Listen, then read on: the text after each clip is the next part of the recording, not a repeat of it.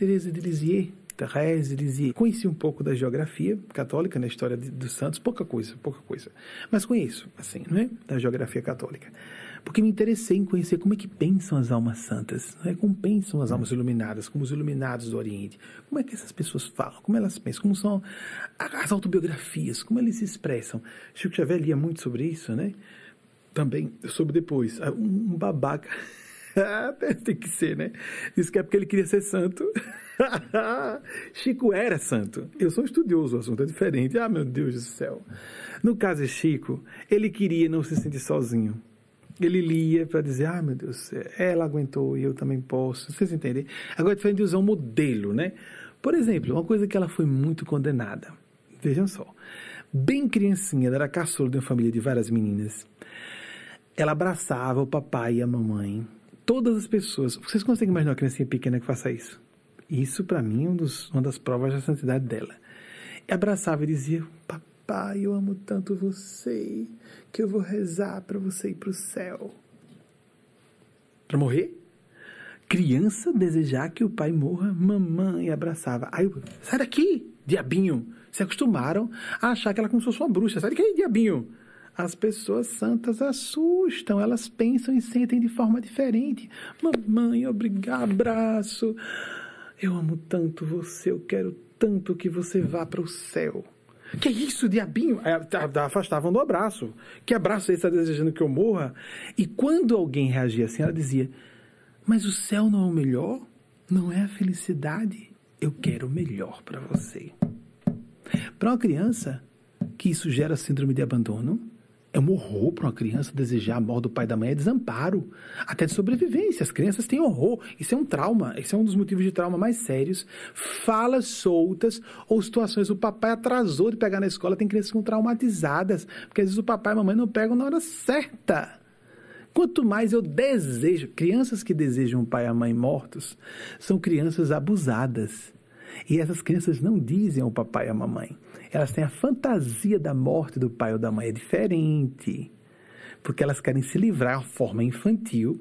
Eu não vou dizer a papai e mamãe que não me abusem, não abuso só sexual só não, de serem ofendidas e maltratadas fisicamente por espancamentos, por humilhações, calha a boca, engula o choro, não tem opinião você, sua opinião não me interessa, o que, que acontece com ninguém, né? Muito bem, agora se for exagerado, a criança pode ter fantasias do pai ou da mãe morrerem, não é isso. É de, de ela estar numa família muito amorosa, que todas as referências é de que era uma família muito amorosa, e ela desejar, bem criancinha, que os pais morressem. E num certo momento, vejam que é a pessoa espiritual no meio religioso.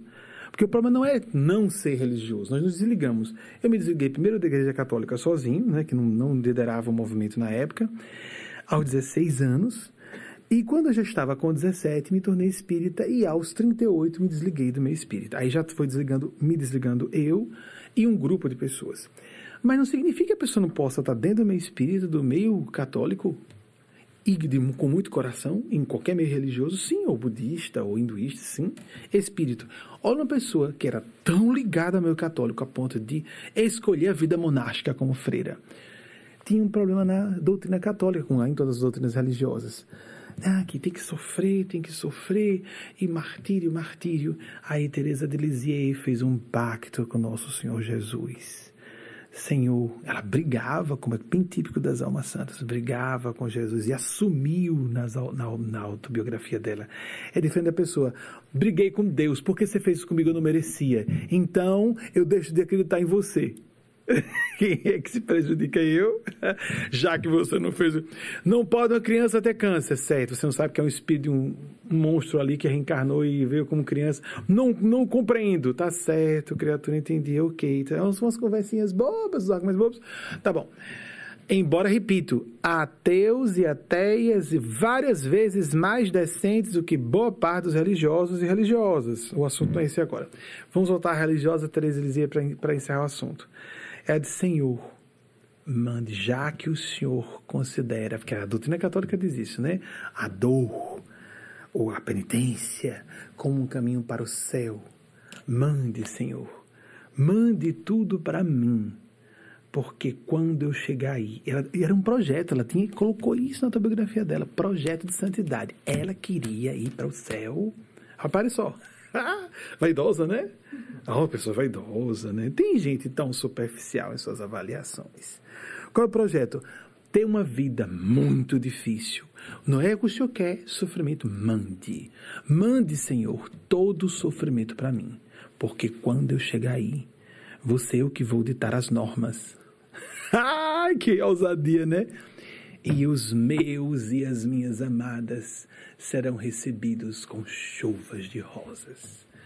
Alma santa que diz: Eu vou lá resolver a parada. Mande a dor para mim, não para os meus.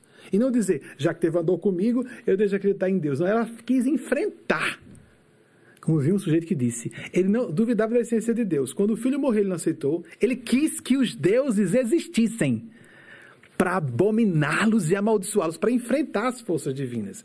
Se a dor é grande mesmo, o místico aparece.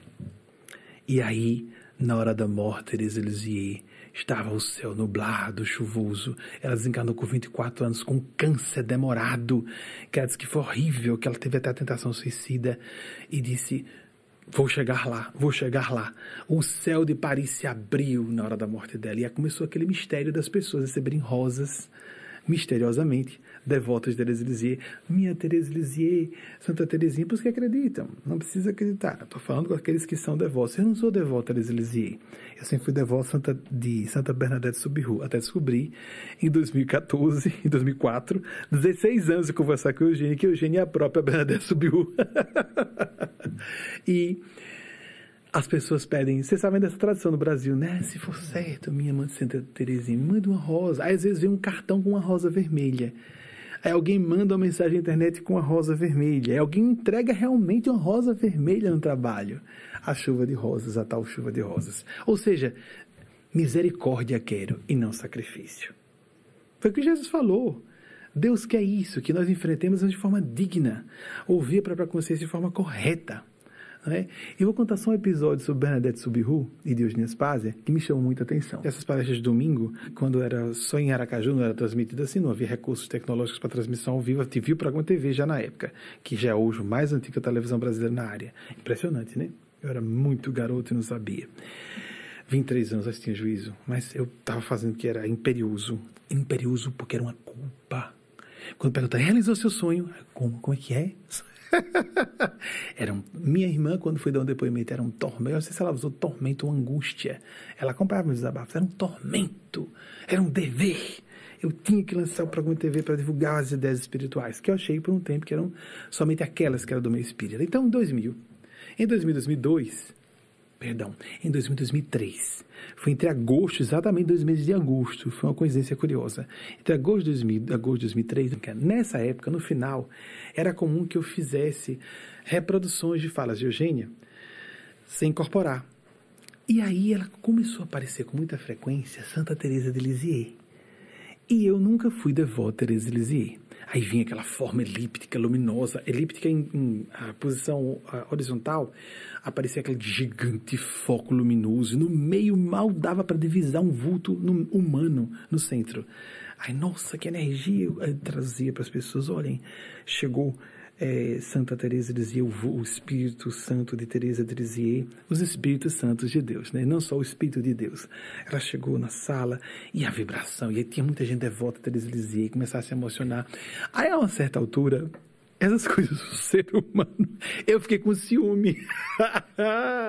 e eu disse aos Espíritos, poxa, tantos devotos de Teresa de Lisieux, e nunca, nenhuma vezinha, Santa Bernadette Subiru, de quem eu sou devoto, apareceu.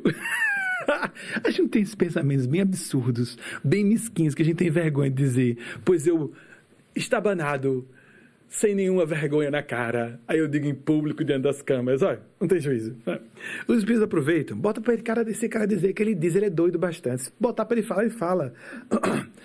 que seja sério, que seja decente. Eu falo, falo, falo. Podem pensar o que for. Aí depois, então, ai, poxa, eu falei com Eugênia. Eugênia, eu estou com as coisas, alguns dias uma coisa na cabeça. Pode falar como se ela não soubesse, né? Jesus, né? O que queres que faça com o cego? O que queres que faça?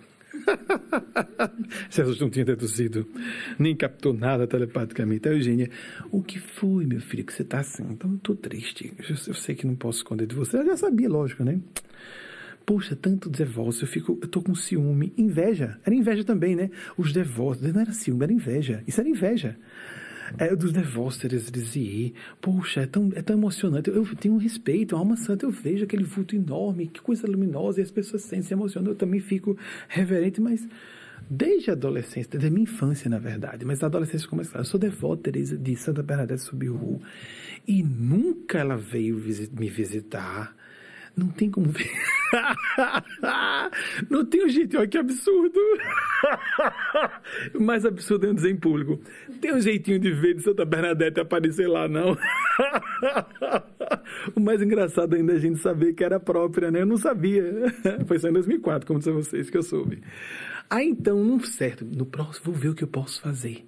Talvez no próximo domingo. Aí o que acontece? Olhem só. Graças a Deus eu tenho uma boa memória para gravar bem essa situação. Ela começou a falar, preste atenção, aparece o vulto de Therese Lisier. Aí tá certo. Aí então, preste atenção. Eu vou silenciar para você se concentrar. Silenciar porque ela saiu de perto. Ela poderia se comunicar à distância, né? Mas é porque ela teve que se esforçar para descer.